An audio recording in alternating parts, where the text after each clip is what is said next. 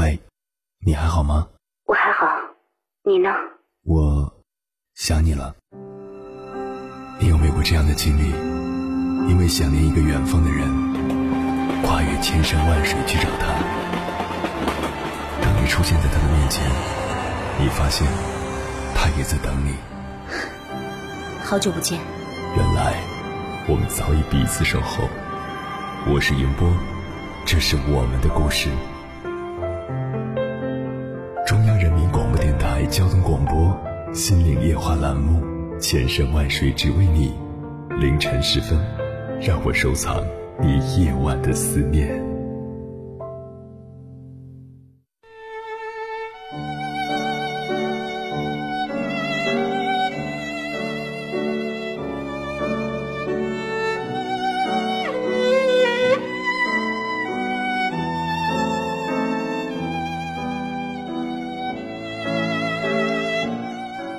记得我刚参加工作的时候，得到通知说是全公司人要一起聚餐，我当时很高兴，天真的以为可以吃到很多好吃的，口水都要流下来了。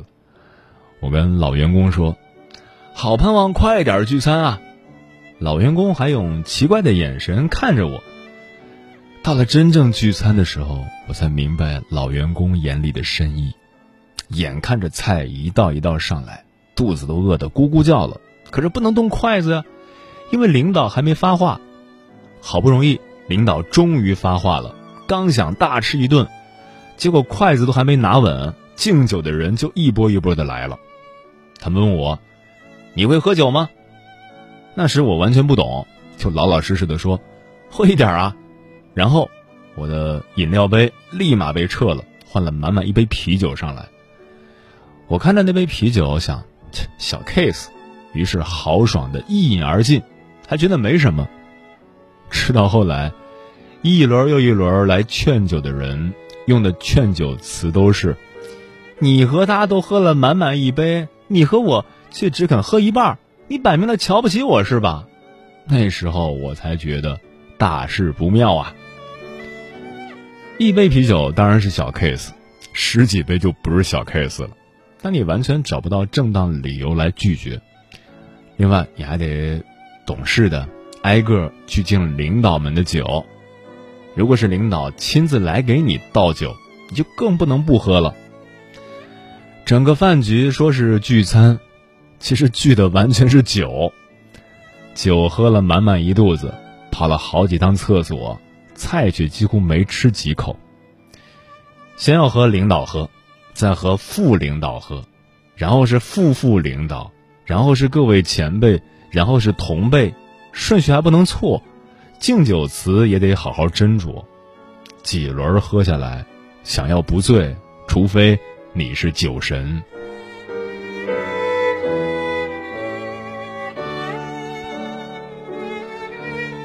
凌晨时分，思念跨越千山万水，你的爱和梦想都可以在这里安放。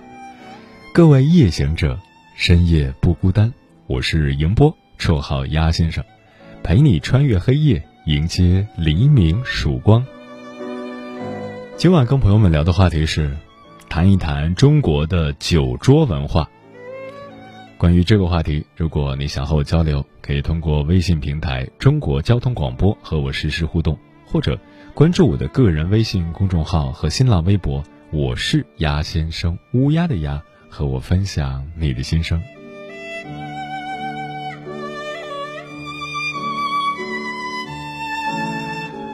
听友南橙子说，似乎我们中国人的酒桌上有一条隐形的战壕，一边要背敬，一边要管陪。背敬的不想喝，被陪的也未必爱喝，但是。一旦开了场，就务必要让对方喝下去。这就像，一边是盟军，一边是轴心国，你也不想死，我也不想死，一开战都要冲上去杀死对方。这就是每晚都在上演的酒桌上的战争。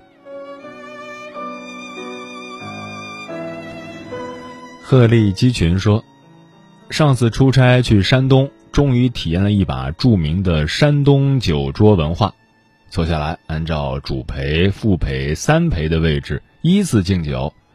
主陪开头三杯酒，副陪接着喝，随后是三陪，最后大家 freestyle。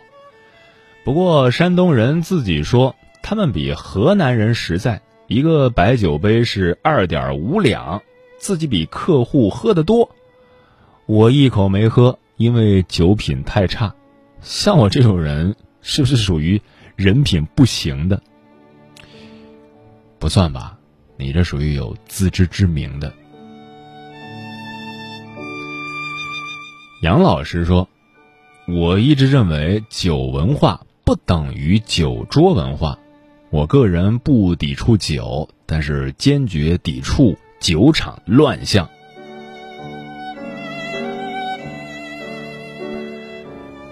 牛奶加咖啡说：“如果酒桌上的每个人都不虚伪，那这酒喝的还是挺有意思的，至少都是实实在在的。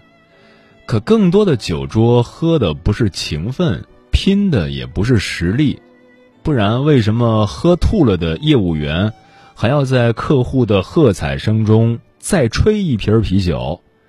为什么两眼充血的下属还能替领导？”勇猛地挡下满满的一杯高度白酒，为什么一群衣冠楚楚的中年男子非要起哄，让已经红脸的年轻小姑娘再多喝一杯？这不是虚伪是什么？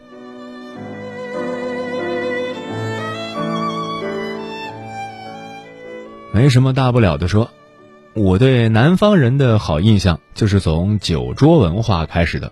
他们基本上是不劝酒的，大家随意，能喝就喝，不能喝不勉强。对于我这个酒量极差的人来说，很喜欢这一点。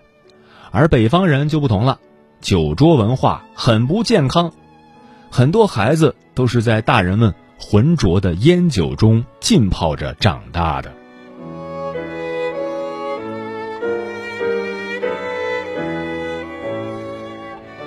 省略号说。我其实挺害怕酒桌文化的。身边的男同学有过这样一段经历：十八岁以前上酒桌，爸妈都推说年纪小；十八岁以后，不情不愿的也要被逼着喝酒，喝到吐不舒服，还说你怎么这么不顶事儿啊？我很怕这样的教育。幸而我是个女孩子，拥有喝酒的自由。上回爸妈带着我去见一个同事。大概意思就是，女儿在你们那边上学，请你们多担待些，有空照顾照顾我女儿。他们一家包括表亲都来了，饭桌上一直在说“我敬你们全家”，听上去像骂人的话。菜没吃两口，又要坐起来敬他们酒，很累的。我爸也是，自从稍微升了一点职，啤酒肚和体重连带着三高一下都有了。幸好我是个女孩子啊！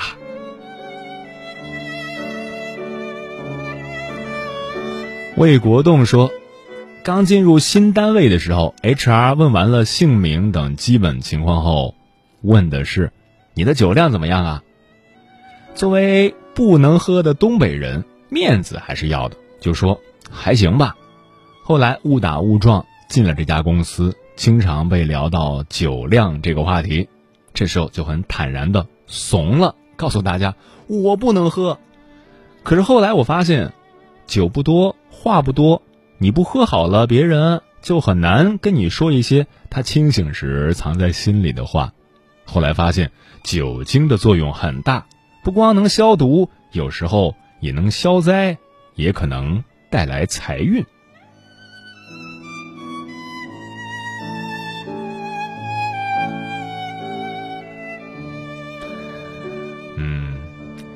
我见过许多男生，刚毕业的时候都还是清瘦苗条的美少年。工作一年后再见，脸也油了，肚子也肥了，眼睛也黄了，精气神儿也没有了，满脸倦色，完全变成了中年油腻大叔的 feel，一看就是饮酒过度导致的后果。想问一下大家。有多少人心目中的男神是被酒给毁了的。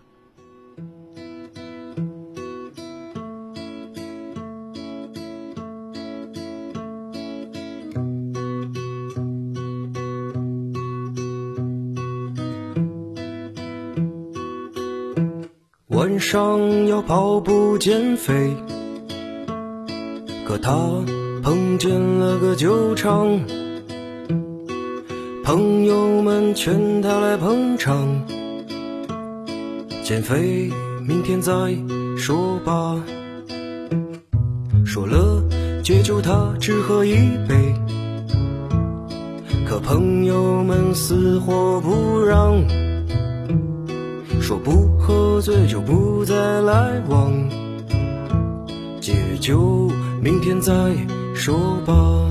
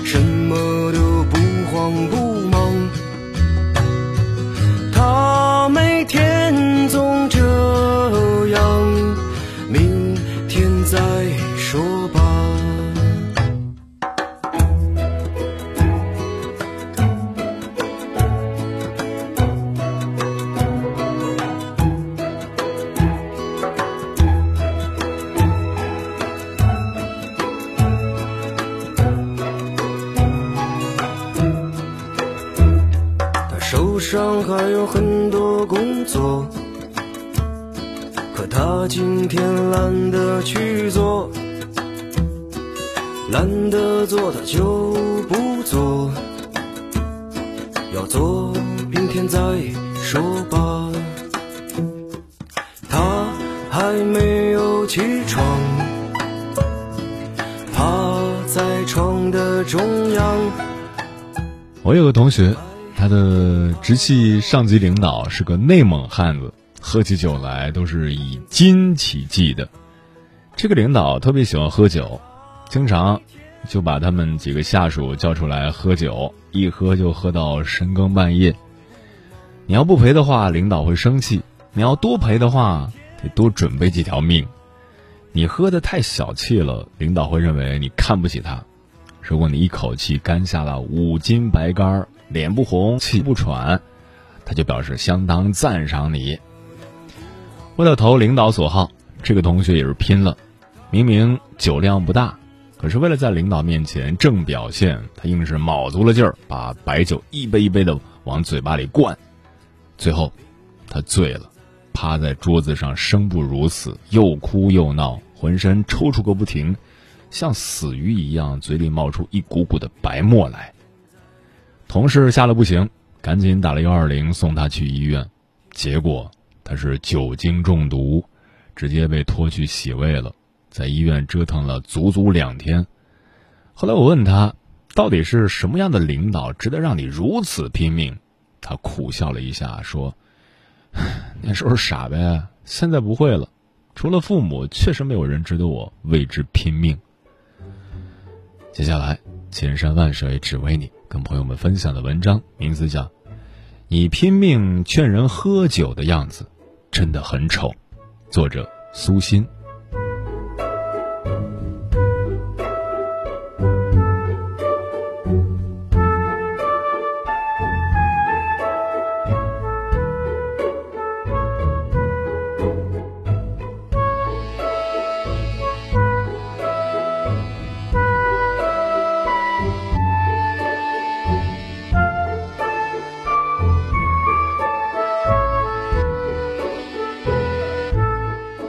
关于喝酒致死的新闻，在生活中屡见不鲜。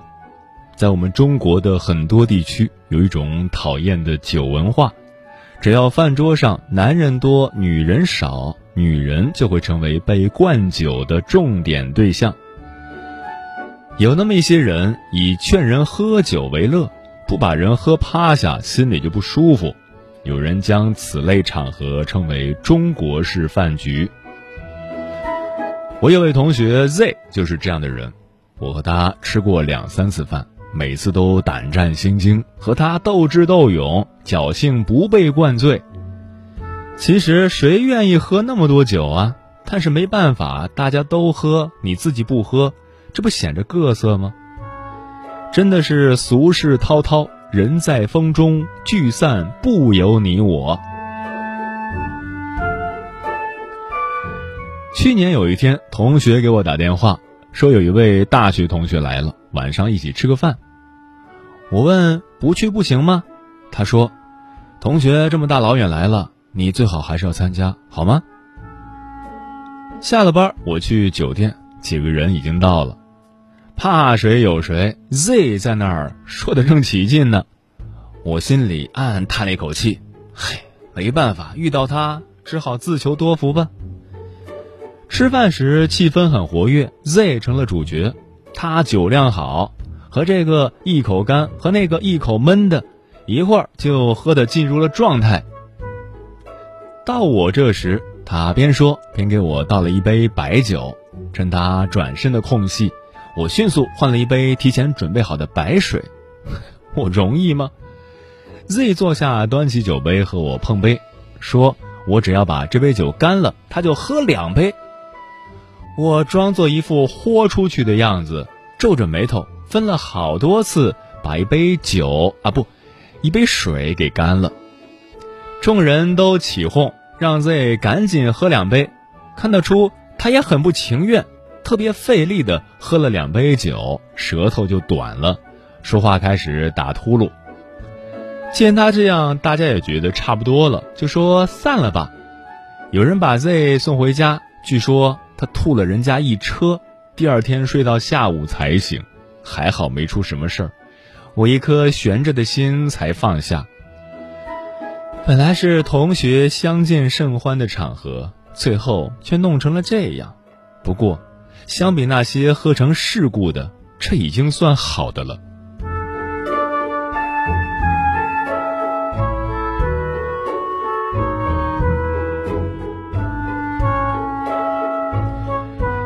前年我们小区有一位邻居，酒后醉驾，迷迷糊糊开车，闯到了桥下，车毁人亡。才二十九岁的一个小伙子，儿子刚刚半岁。他父母妻子哭得死去活来，那几个和他一起喝酒的人也害怕，主动帮着料理了后事，可有什么用呢？不到半年，媳妇儿就改嫁了，把一周岁的孩子扔给老两口，两个本来可以安享晚年的人，天天在小区里追着哄着孩子跑。我有时下班回家。看着老太太领着孙子在凉亭那儿坐着，小孩子不定性，有时挺好，有说有笑，有时哭起来会撕心裂肺，看着就难受。可怜这么小就没有了爸爸，妈妈也和没有差不多。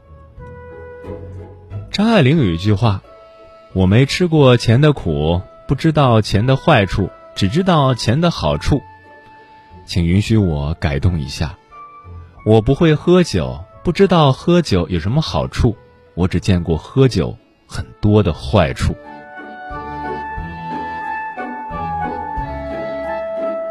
同学的父亲退休前是某单位的一个科长，虽说职务不高，但有实权，所以请他吃饭喝酒的人很多。平时领导有场合也叫上他，他说自己又不是什么主角，到了场合上也不敢端着。每次都喝着一肚子不情愿的酒，这不，生生把自己的肝给喝坏了，不得不提前办了病退。这些年，我见同学最多的就是买药，为了养肝，吃的基本都是中药。我同学说，他父亲吃剩的中药渣子都能堆成一层楼高了，花钱不说，还受罪。人家别的大爷大妈都去跳广场舞了，他天天在家熬中药，能保住命已经算万幸了。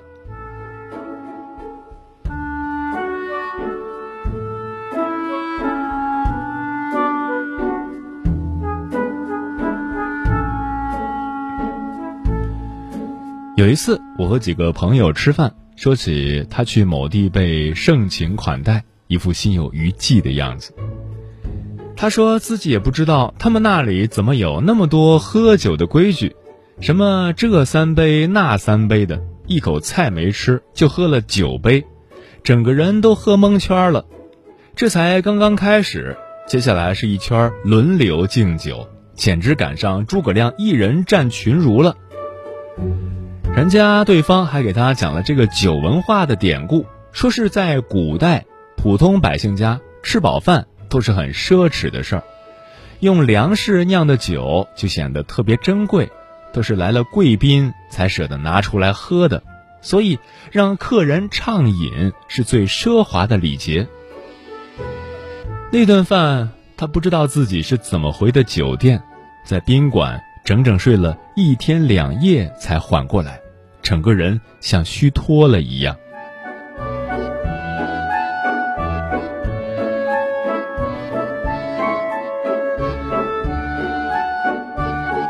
新丰美酒斗十千，咸阳游侠多少年。相逢意气为君饮，骑马高楼垂柳边。而多少个夜晚，千千万万盏灯。在等那个酒桌上的人回家。其实，与朋友喝酒，不应该是一件美好的事吗？但所有美好的事都要有一个度，小酌可以助兴，但过了这个度，喝得烂醉、酒气熏天，伤身、伤心、伤感情，就毫无美感了。感情不是喝出来的，心若在，天涯咫尺。心若不在，咫尺也天涯。最好的喝酒方式，应该是我自清杯，君且随意，而不是死乞白赖劝人家可劲儿喝。你可以劝人吃菜，可以劝人喝水，但你拼命劝人喝酒的样子，真的很丑。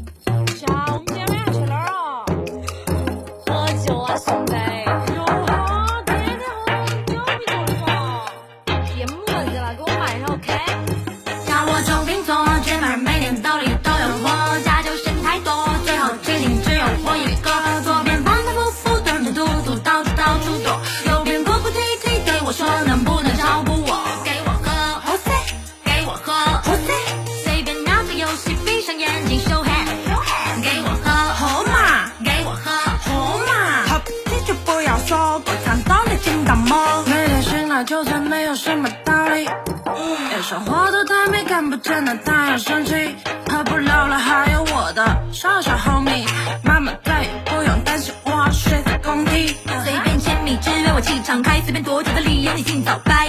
学霸能够被带，偷偷摸摸现在进场，还是个企业加一，现在全部都是道具，流星无意吸回头像只要 C 位就要给自己加戏。不要摸，偷偷把酒倒满，旋律无数跟我开始造反。今天我叫叫超朋超不服气，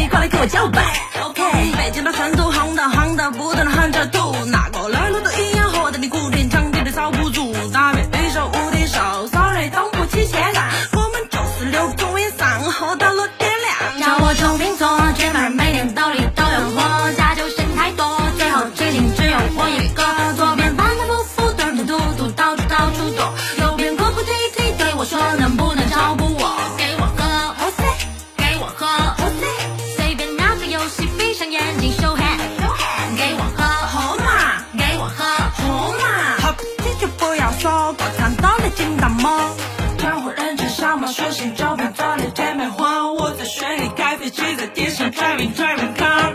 洋芋这杯要见底，酒桌上特别的歌，调动气氛再献一曲，找个理由就能去喝。早准备好，你等等需要白旗帜。如果找我当帮手，你要 double 我再带黑骑士。端起你的酒杯，开始你的表演。我忽上忽下，感觉像是在荡秋千。这把游戏输了服了，君才周全。